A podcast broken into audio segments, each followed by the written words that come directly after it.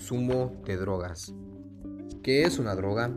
Son sustancias químicas que cambian el funcionamiento de su cuerpo y mente, incluyendo lo recetado, alcohol, tabaco y demás.